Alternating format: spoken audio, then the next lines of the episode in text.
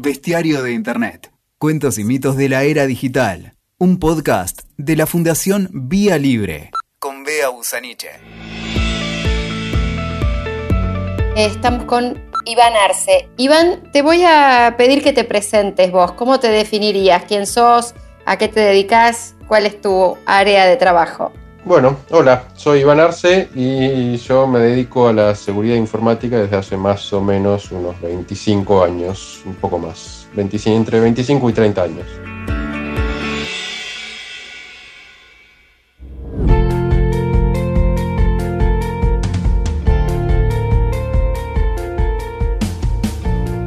Bien, considerando que la gran mayoría de la gente tiene ideas eh, equivocadas sobre lo que es eh, la seguridad informática, o por lo menos esa es una impresión personal. Se imaginan un hacker de, gorra, una persona del submundo, de las... ¿Puedes contarle a la gente que no tiene ni idea de qué es la seguridad informática y a qué se dedica una persona que hace seguridad informática? ¿Qué es el cotidiano de quien hace seguridad informática? Bueno, la, definición de la cultura pop sobre seguridad informática fue variando en los últimos, eh, a lo largo de los años. Antes eran nerds que hackeaban cosas y que nadie quería. Eh, después eran nerds, hackers cool, que andan en patines, en roller y son modernos. Después gente que vende antivirus o gente que espía a otros son, todas diversas definiciones, obviamente que ningún, y, eh, o delincuentes. Digamos, la idea de que un hacker o una persona que se dedica a seguridad informática es un delincuente, esa es como transversal a todas las épocas. Pero en realidad son todos estereotipos y que, por otro lado, alguna cosa de cierto tienen, que esa es la cuestión interesante de los estereotipos, pero en realidad una persona que se dedica a la seguridad informática es una persona que intenta hacer funcionar la tecnología de una manera predecible de acuerdo a, las expectativas que tiene. Esas expectativas pueden ser de, que haga cosas que no, para las cuales no estaba diseñada originalmente y generalmente esa es la perspectiva de un atacante informático el ataque informático es una práctica legítima de la seguridad informática, no es algo que hacen solo los delincuentes. Una forma de mejorar la seguridad es buscarle las fallas, atacarla, entender cómo funciona, qué cosas puede hacer que no estaban previstas de antemano. Ese es, eh, ese es un aspecto. Y después está el aspecto defensivo, que es evitar que cierto componente tecnológico haga cosas que no se quiere que hagan. Todo esto no por, no por eh, por un fenómeno de la naturaleza, sino es una disciplina que es, yo diría, pseudocientífica, y podemos hablar de por qué es pseudocientífica, pero es una disciplina que es pseudocientífica en la que existe la presencia de adversarios que tienen intereses distintos y que compiten entre sí. Eso es un resumen de la seguridad informática que existe desde hace, desde el principio de la Segunda Guerra Mundial, digamos, desde el principio de las computadoras, por decirlo de una manera. Hablaste de pseudocientífico, ¿por qué? Me quedó, me interesó eso. Porque la seguridad informática eh, tiene aspiraciones de, ciencia, aspira, digamos, aspira a ser una disciplina científica en el mejor de los casos, pero tiene aspectos que se encaran de una manera muy, con muy poco rigor científico, sobre todo en la industria de seguridad informática, que produce, eh, genera, produce y vende soluciones a problemas que nunca se sabe si realmente solucionan los problemas y en qué medida los solucionan y tampoco hay demasiada evidencia sobre la necesidad o la utilidad de esas cosas que se hacen. Y por otro lado también hay una serie de componentes que escapan a lo científico y que están más en el terreno de lo religioso, con algunas posturas sobre distintos aspectos de la seguridad informática, o que hay cuestiones de fundamental, que está muy teñido por el, fundamentalismo sobre ciertas concepciones del mundo, la división entre los buenos y los malos, la, digamos que nunca están así, sobre si hay o no que publicar información sobre los problemas eh, de seguridad, sobre las soluciones a problemas que uno no tiene, sobre el costo de los ataques informáticos, que digamos son todas estimaciones que no se sabe de dónde salen y no tienen ningún rigor científico, está plagado de cosas de ese tipo. Eh, y las prácticas de la seguridad informática en algunos casos aspiran a la rigurosidad de la ciencia, pero en muchos casos descartan toda esa rigurosidad cuando es conveniente. Entonces es como una cosa medio eh, sui generis que, que no está en ningún lado y está en muchos al mismo tiempo. ¿Qué se hace cuando alguien que está en tus zapatos, por ejemplo, que se dedica a lo que vos haces, eh, cuando encontrás una vulnerabilidad en un sistema crítico, por ejemplo, en un sistema, no sé, del Estado, en algún sistema que, qué sé yo, pongamos un ejemplo, un sistema de administración de sistemas de energía eléctrica o de agua o de, o de alguna área que es eh, sensible, digamos, donde si eh, que puede haber un, peligro efectivo para la sociedad, digamos. ¿Qué se hace? ¿Ahí hay un procedimiento? ¿Hay una metodología? ¿Hay un marco legal? Eh, sí y no. Hay varios procedimientos, hay metodologías, hay diversos marcos legales. Es un ese es un, es un tema sobre el cual no hay consenso en la comunidad de seguridad informática desde hace, ni en la comunidad de seguridad informática, ni siquiera en la comunidad, digamos, de seguridad. Es un problema o una, una discusión que data al menos de 1853, ¿sí? Eh, y posiblemente antes también, pero hay evidencia de discusión al respecto en 1853 cuando se hablaba de problemas de seguridad en, los, eh, en las cerraduras físicas, ¿no? Y entonces había un grupo de gente que decía, si encontrás un problema de seguridad en, una cerradura, en el diseño de una cerradura, tenés que quedarte callado y no hablar al respecto, porque si hablas sobre eso, estás ayudando a los ladrones a que abran cerraduras de, de esa marca o de ese tipo. Y había otros que decían, no, hay que hablar de esto, hay que publicarlo, hay que mostrarlo, así eh, se entiende cuál es el problema y se puede corregir y aparte así la gente que usa estas cerraduras entiende que no tienen la protección que ellos piensan que tienen. Bueno, esa discusión original de 1853 fue a lo largo de los años trasladándose y repitiéndose muchas veces en eh, el contexto de la seguridad informática. ¿Qué es lo que se hace cuando se encuentra una vulnerabilidad en un sistema crítico? Y depende de quién es el que la encuentre y qué es lo que quiere hacer.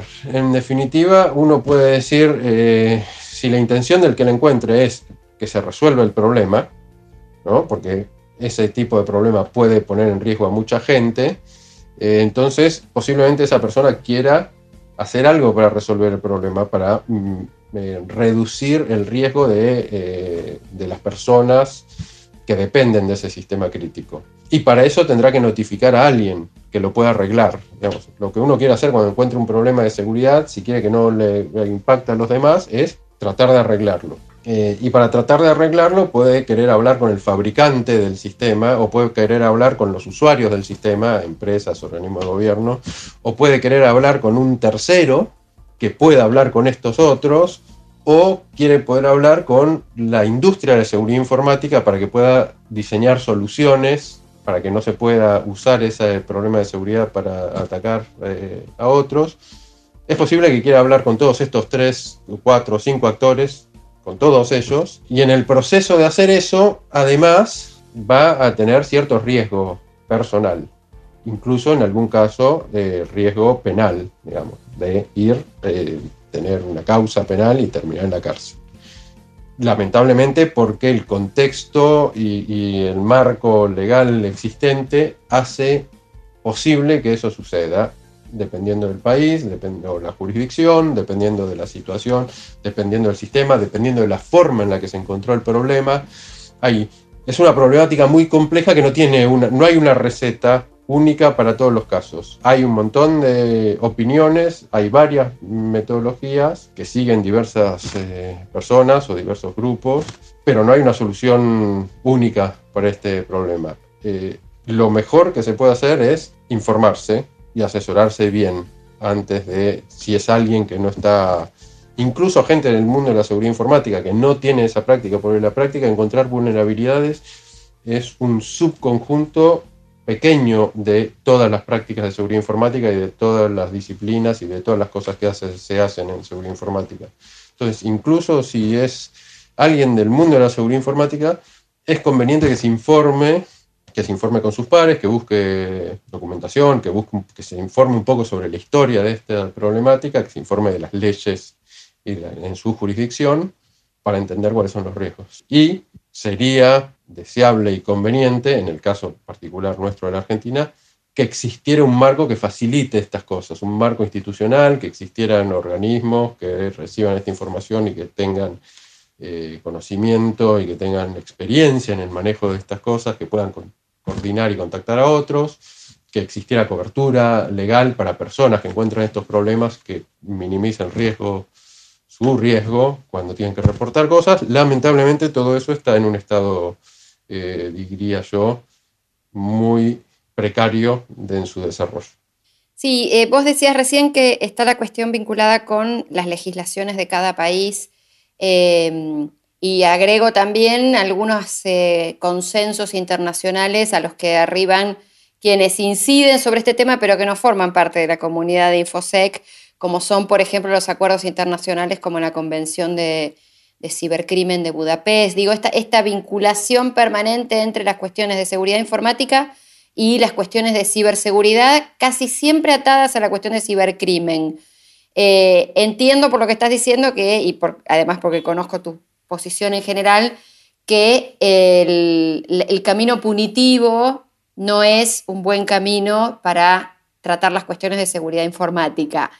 Eh, no sé qué te parece esta afirmación, si estoy en lo cierto, si lo ves. Eh, Me parece correcta. Yo no estoy, estoy, bueno, vos sabés que yo estoy, siempre estuve bastante en contra de la adhesión al Tratado de la Convención de Budapest, de la adhesión por parte de Argentina.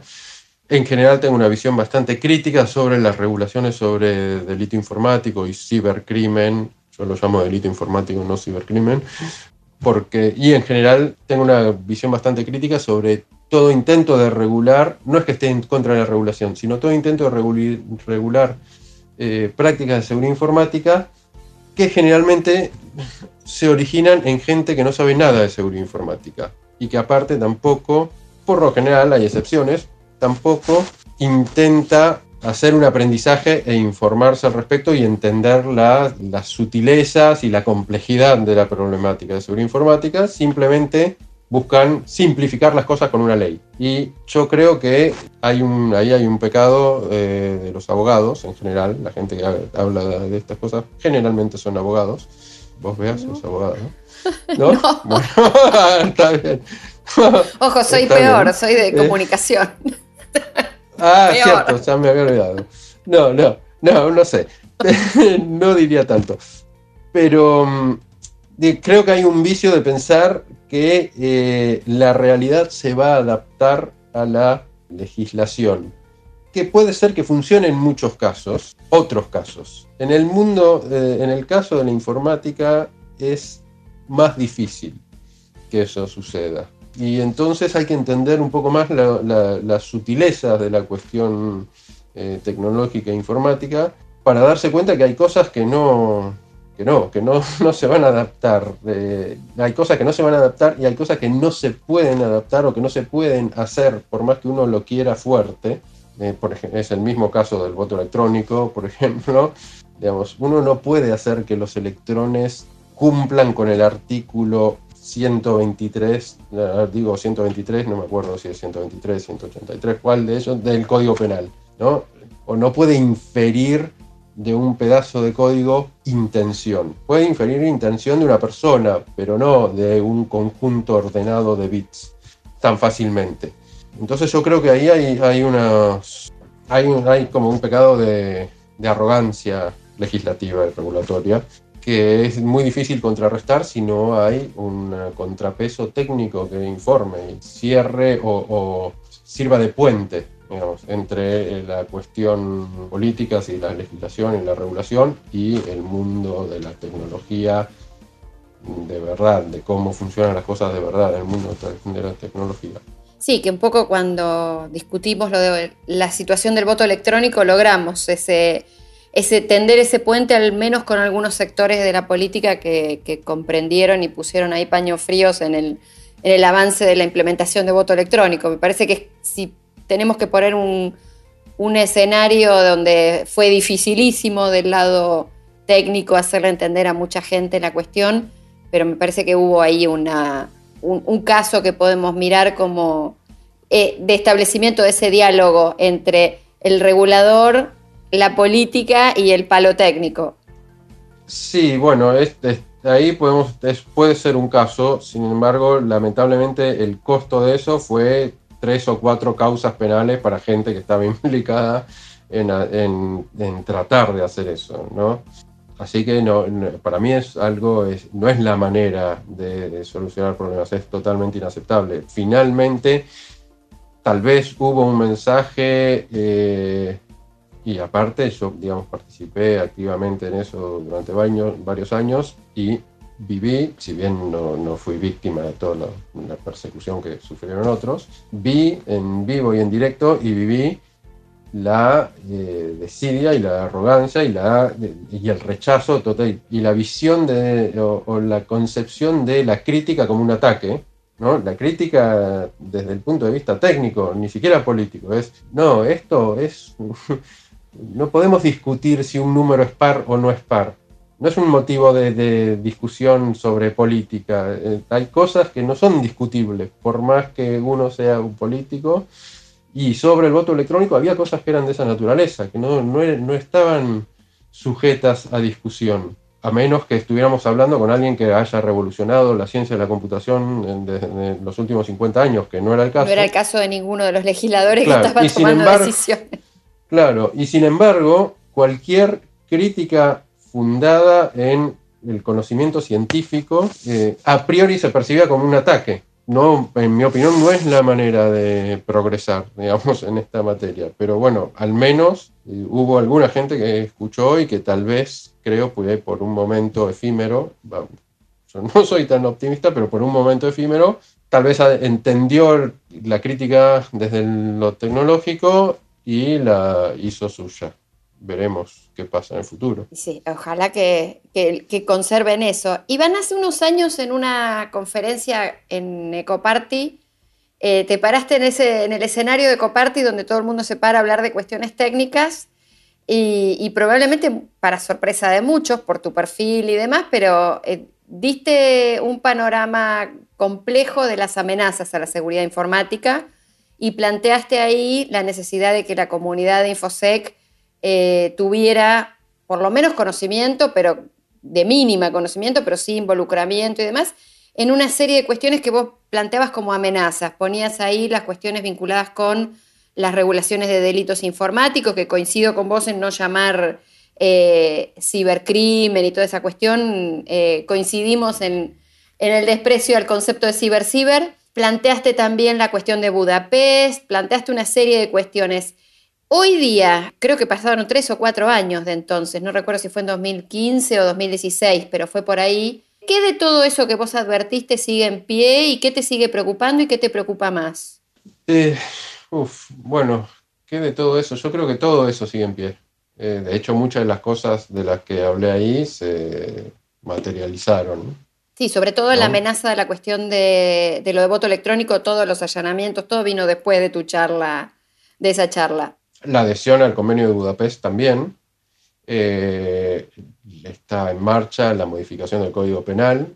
No sabemos qué, o yo por lo menos no sé. Nosotros tampoco. Qué, tendrá eh, al respecto. Lo que sí sé es que lo que sea que tenga eh, la modificación del Código Penal va a tener que cumplir con los requerimientos de la adhesión al convenio de Budapest, porque el convenio de Budapest implica cierto legislar eh, y, tipificar como delito ciertas cosas. O sea que eso eh, sí lo sabemos. Ha habido también no solo las cuestiones relativas con el voto electrónico, sino problemas de, causas penales, etcétera, sino también toda esta cuestión que se ha discutido sobre el ciberpatrullaje y la inteligencia de fuentes abiertas y la normalización y la racionalización de hacer cosas que hace 15 años serían eh, inimaginables. ¿Cómo que, por ejemplo? ¿En qué estás pensando?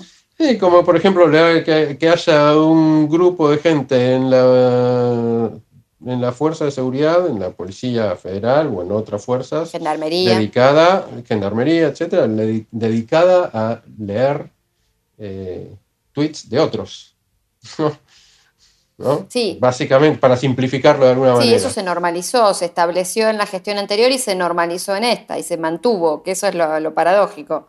Y eso no, digamos, no es una cosa que sea única en la Argentina, ojo. Hay todavía algunas cosas que yo te puedo contar que también me preocupan siendo hacia el futuro, pero yo cuando hablé en la Ecoparty en el 2015, en realidad era, mi charla era resultado de toda una serie de cosas que venía pensando desde, desde hacía varios años. Incluso yo te diría desde por ahí eh, hacía una década que venía elaborando esas cosas. Yo trabajaba en, el sector privado, en la industria, en una empresa eh, que se fundó en Argentina, pero tenía su sede, eh, después movió su sede comercial a Estados Unidos. Y yo vi cómo se fue en mi experiencia profesional, cómo se fue transformando la industria de seguridad informática y la comunidad de seguridad informática de algo en donde eh, había un cierto foco en lo técnico y en la resolución de problemas y en la identificación de problemas a una industria y una eh, con importancia geopolítica y donde hay gran dependencia de fondos que vienen de presupuestos para cuestiones relacionadas con la inteligencia, con la geopolítica, con la defensa, etc. Y entonces, yo creo que todo esto fue aparejado o desarrollándose en paralelo con eh, las secuelas del ataque terrorista del 11 de septiembre del 2001 en Estados Unidos y el auge de un modelo de negocios basado en el uso de datos de las personas. ¿no? Para, eh, entonces, esas dos cosas que fueron creciendo y eh, paralelamente a la transformación de la industria de seguridad informática.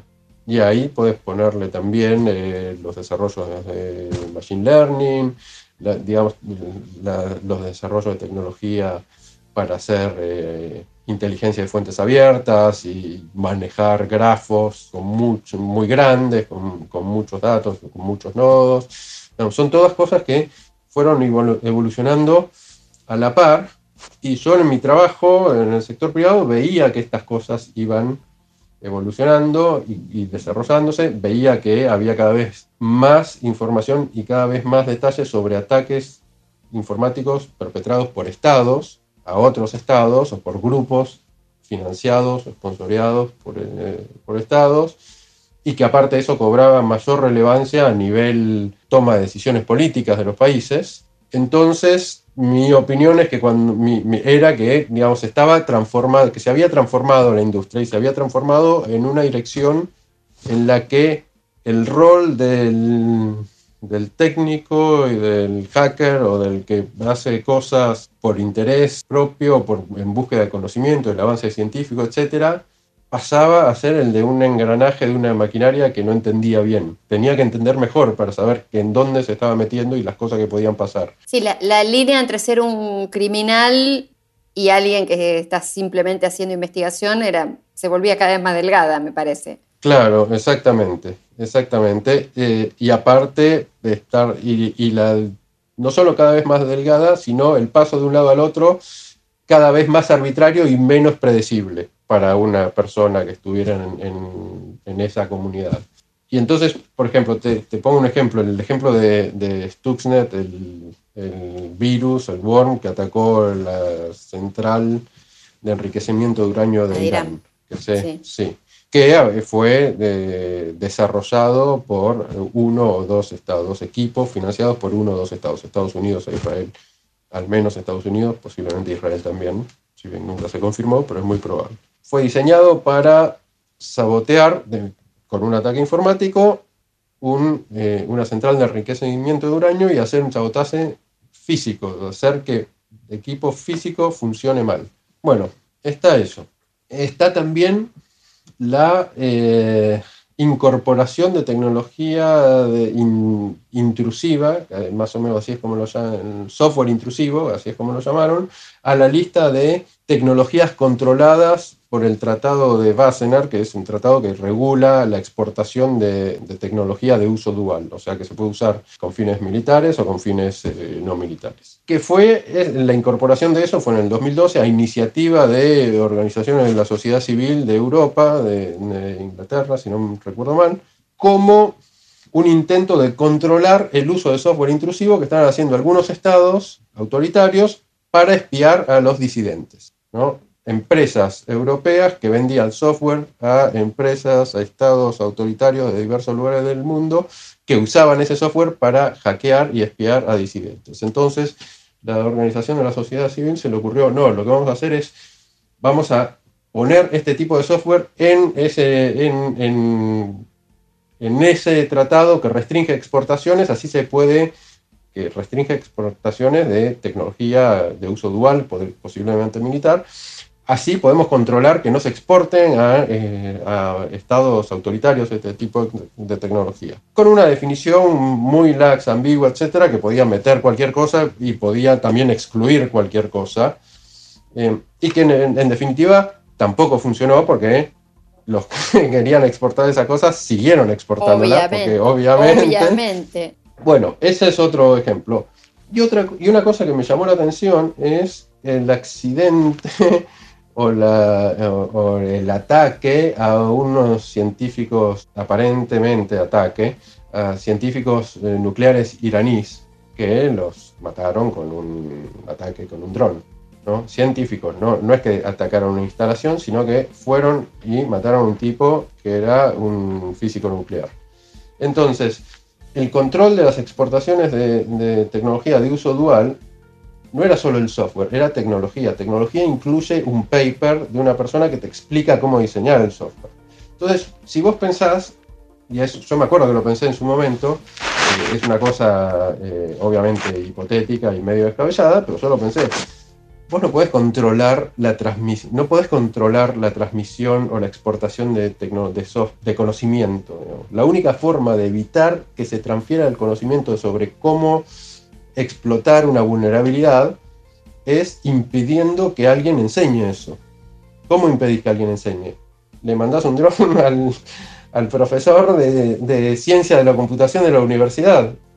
De la misma manera que lo hace con el físico nuclear, en algún día del futuro podemos ver ataques que eh, maten profesores de ciencia de la computación. porque están enseñando cosas peligrosas bueno, eso que estás diciendo eh, se puede relacionar también con, por ejemplo, cuando los eh, investigadores de seguridad encontraron vulnerabilidades en el sistema de votación electrónico de la India y estuvieron desaparecidos una semana. Eh, que fue un caso bastante conocido, al, menos en el ombligo de la comunidad que seguimos estos temas. No, obviamente no se hizo público, pero el, el tema de que haya eh, que se criminalice determinado tipo de conocimiento. Eso podría ser un poco la síntesis de lo que estás planteando con ejemplos eh, que uno puede después pararse y decir, bueno, son de, ah, este, de, este, país, de este otro, son eh, países menos democráticos, más democráticos, pero finalmente lo que sucede es la criminalización de un determinado tipo de conocimiento. Cuando hablabas de la cuestión geopolítica, y te voy a hacer una, una pregunta que ya trae el tema a la región. ¿Qué rol ha jugado la OEA en, esta, en estas cuestiones en la, región? Porque hablar de Irán, hablar de eh, Inglaterra y demás, a veces suena un poco lejano, pero todo esto que estás contando tiene su correlato en América Latina. Y de alguna forma la agenda de ciberseguridad, que es como se la denomina, de la Organización de Estados Americanos, ha, cumplido un rol en la región. ¿Cómo lo ves a ese rol? ¿Qué ha hecho? ha seguido esta línea, ¿verdad? Eh, sí, el rol de la OEA es, en la región hay eh, posiblemente a nivel organismos eh, multilaterales, dos organismos que pueden tener algún rol. lamentablemente dos. UNASUR no existe más, Mercosur no tiene ningún rol. Sería bueno que, hubiera algún contrapeso de ese tipo. Pero uno es la OEA y otro es la ONU el mundo de la problemática de ciberseguridad en eh, la OEA está, si bien hay algunos abogados que me van a discutir esto, pero estoy hablando de ciberseguridad, no de ciber otra cosa, están enmarcada dentro de un organismo que se llama CICTE, C-I-C-T-E, que es, eh, también eh, tiene entre su problemática el, terrorismo. Entonces, el mismo organismo que trata del terrorismo tiene bajo su eh, paraguas de, temas a, tratar la, la problemática de ciberseguridad. Eh, lo cual ya te da una pauta de cuál es eh, eh, la, línea, digamos, la agenda o la forma en la que tienen, que piensan encarar el, el tema. Yo creo que eso es erróneo y que no es la manera de encararlo. No obstante lo cual, hay ciertas cosas de la agenda de la OEA que pueden ser, que pueden ser útiles. Por un lado, hay un cierto desarrollo de programas de ciberseguridad, hay fondos, hay iniciativas, hay cosas, hay un modelo sobre de madurez o de evaluación de países en términos de su desarrollo en ciberseguridad. Son todas cosas con las cuales Argentina se ha alineado en los últimos ocho años, eh, o nueve. Yo creo que se ha alineado de manera crítica, sin hacer una evaluación o sin, sin ver de qué manera eso se orienta con su política eh, de relaciones exteriores en general o con su política tecnológica en particular. Pero bueno, hay algunas cosas que son rescatables desde mi punto de vista en eso, eh, porque no hay otro tipo de desarrollo en nuestro país, excepto eh, cuestiones ligadas con la defensa, tal vez. Eh, pero no ha habido otro tipo de desarrollo en la disciplina. Por otro lado, Naciones Unidas, la problemática de ciberseguridad en Naciones Unidas se trata, por ahora, porque también hay, hay algunas iniciativas para tratarlo en otro, a otro nivel, se trata en la Unión Internacional de Telecomunicaciones, en la ITU, con un uh, organismo, con un grupo que se llama IMPACT. Y ahí la orientación es más relacionada con la cuestión tecnológica de comunicaciones, que también tiene sus de telecomunicaciones, básicamente toda la, digamos, la burocracia, el formalismo de las cuestiones de las telecomunicaciones internacionales, las telcos y sus asociados, lo cual también tiene ciertos problemas de falta de agilidad, de visión, de falta de visión, una serie de cosas. Eh, y también hay un modelo de madurez, de desarrollo con el cual evalúan o, pueden hacer una revisión del estado eh, del tema de un país. Ahí también hay cosas eh, valiosas, lo que no tenemos es una visión propia. En Argentina. No, en Argentina. sobre qué deberíamos esa iba a ser mi pregunta de cierre, que eh, Argentina. hay, algunos temas puntuales que no están ni en la OEA, que para mí son muy importantes, que no están ni en la OEA, ni en, eh, ni en las Naciones Unidas, ni en ITU, eh, sobre los cuales no hay política, ni visión, ni posición, ni información sobre qué se podría y qué se debería hacer.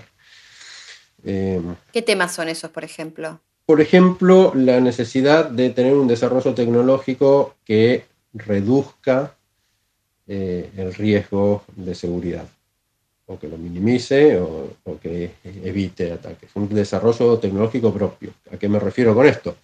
Eh, para hacer seguridad informática, para mejorar la seguridad informática de los sistemas, hace falta que sepa de seguridad informática.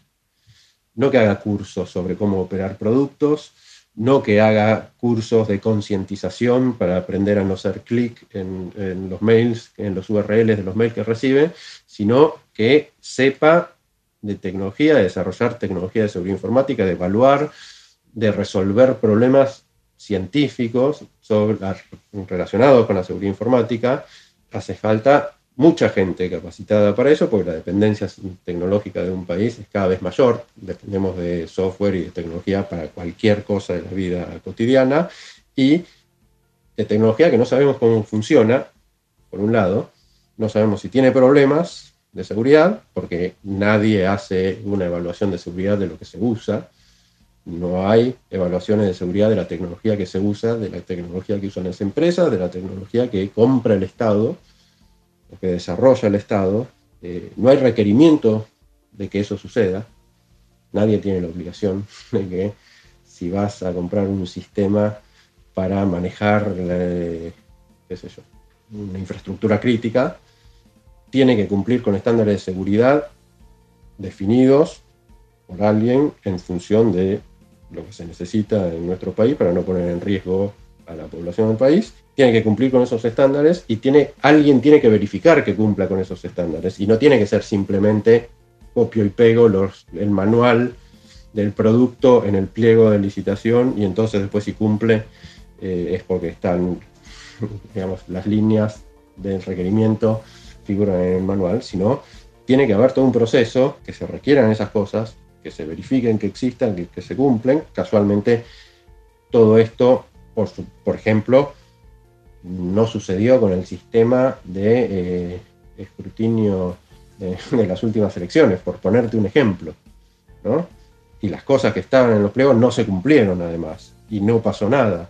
Pero ese es solo un ejemplo, digamos, hay infinidad. Tenemos que, hay que desarrollar capacidad eh, científica eh, y técnica con gente capacitada para que pueda hacer esas cosas. Hay que desarrollar o tener requerimientos acordes con las necesidades de seguridad eh, de una sociedad que depende de la tecnología, hay que ver que se cumplan esos requerimientos y hay que evaluar también, en mi opinión, quién paga por la seguridad, porque no es gratis la seguridad del software, pero nadie la quiere pagar. Entonces hay que entender cómo, hacemos para que las cosas que usamos todos los días sean más seguras y minimicen el potencial, el riesgo de ataques, que, no tengan menos agujeros de seguridad, que se puedan detectar los agujeros de seguridad más rápidamente, que se puedan detectar ataques y, mitigar o, controlar.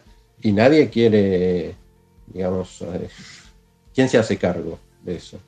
Y no solo estoy hablando del Estado, estoy hablando de las empresas. Una, eh, hay una, por ejemplo, otro ejemplo, hay una proliferación de aplicaciones eh, para celular, aplicaciones móviles, para infinidad de cosas, desde banco o fintech hasta sacar de selfies. Sí, o tener el documento en el celular también. O tener el documento en el celular, sí, pero no, es, digamos, es una, una competencia del Claro, Estado. es Estoy hablando de cosas que no tienen, ¿no? Hay cámaras en los edificios, ¿no? No nada más, no nada más en, eh, manejadas por el Estado, sino cámaras en Sí, los sí. edificios. Hay cámaras que piden sacarte una foto cuando eh, vas a entrar a un edificio eh, de una empresa, de oficinas, y te guardan la foto en alguna base de datos de algún lugar. ¿Cómo sabemos que todo eso no está lleno de agujeros de seguridad por todos lados que alguien podría eh, explotar?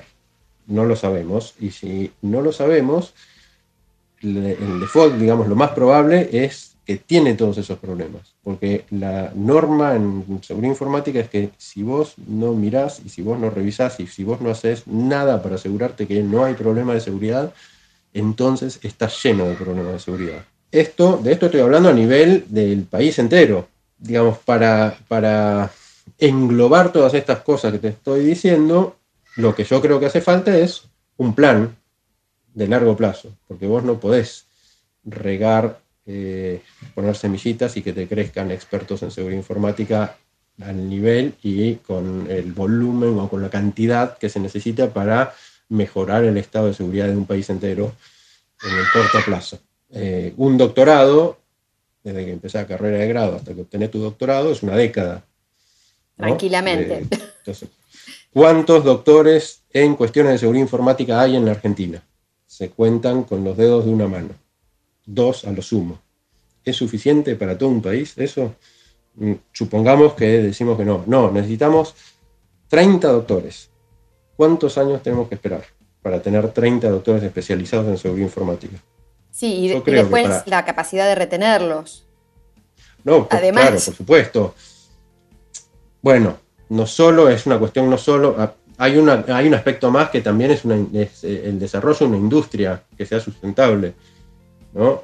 Porque hay, en Argentina hay talento, hay capacidad, es conocido en el mundo de la seguridad informática el, el talento, el- la capacidad de, de los investigadores y los practicantes de Argentina, pero la gran mayoría de esos trabajan para otro mercado, para, para empresas de otro país y venden los resultados se vende el resultado de su trabajo en otros lugares, no en Argentina.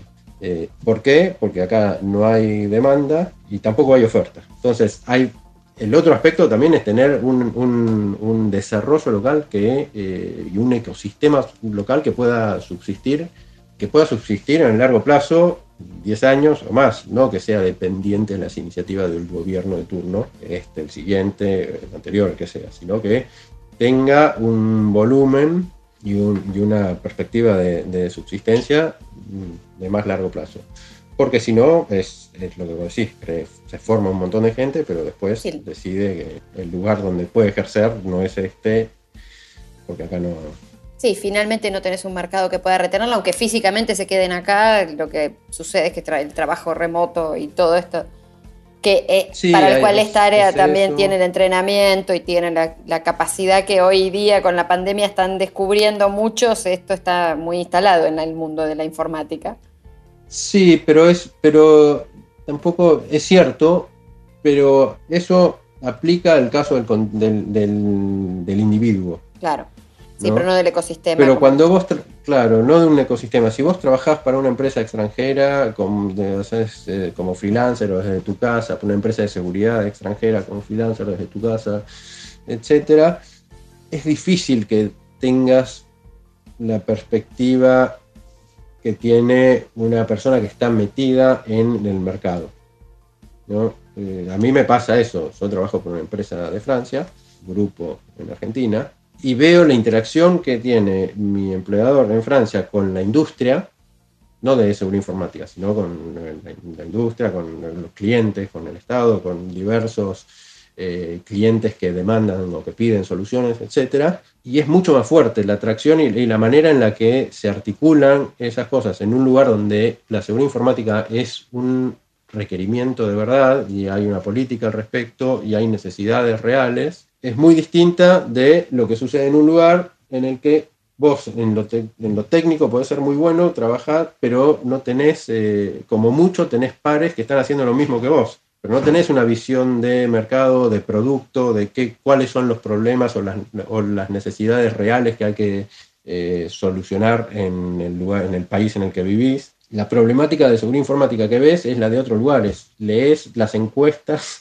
en el mejor de los casos, si te querés informar, lees las estadísticas de ataques de las empresas de antivirus de hoy. ¿No? Sí.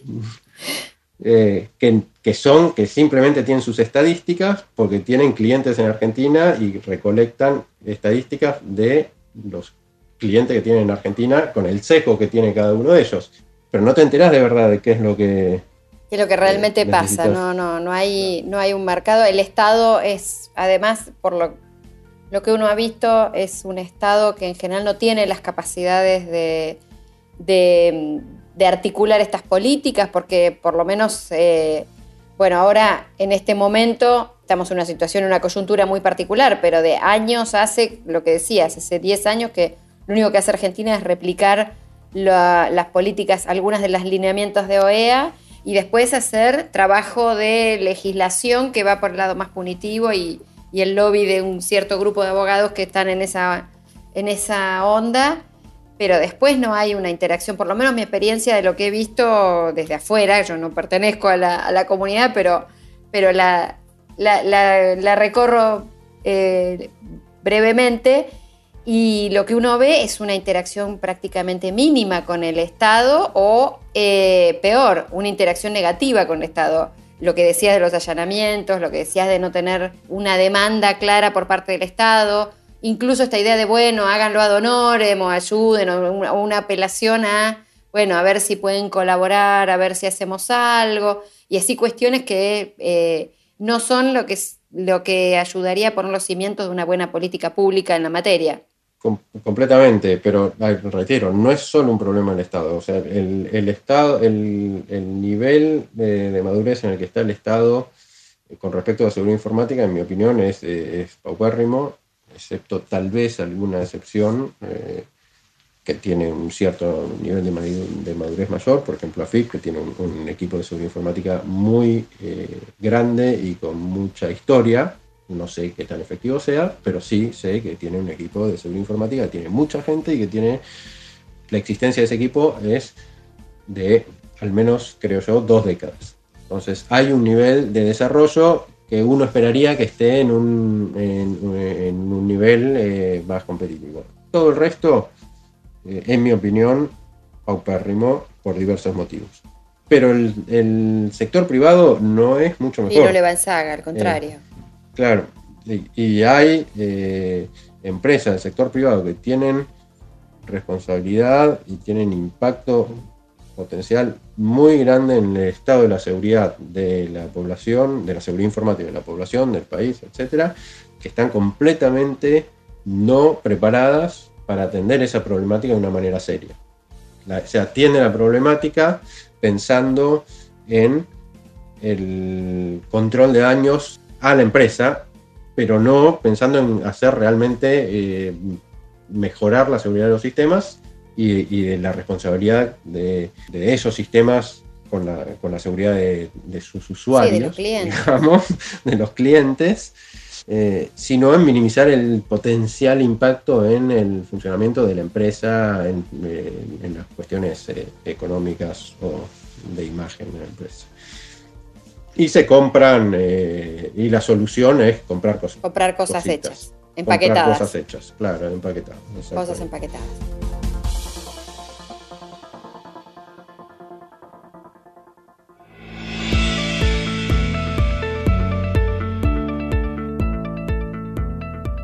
Iván, llevamos una hora, así que ya nos, nos pasamos bastante del, tiempo previsto, pero bastante rica la, conversación, así que espero que podamos sacar algo, algo jugoso.